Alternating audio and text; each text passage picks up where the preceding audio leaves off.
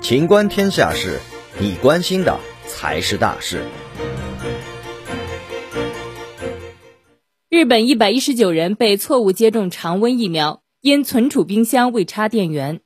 近日，日本横滨市发布消息称，当地发生了一起新冠疫苗接种乌龙事件，因储存疫苗的冰箱没插电源，一百一十九人被错误接种了常温疫苗。据报道，此次事件发生在横滨市塔谷体育中心，该接种点的工作人员在前一天为了解冻疫苗，将疫苗从冷冻冰箱转移至冷藏冰箱时，没有注意到冷藏冰箱并未插入电源。横滨方面表示。解冻后的疫苗原本应在二至八摄氏度的环境下保存，但这次疫苗在八摄氏度以上的环境放置了约十八个小时。在工作人员注意到这一情况前，已经有一百一十九人接种了常温保存的疫苗，剩余的二百四十七人份的疫苗随后被作废处理。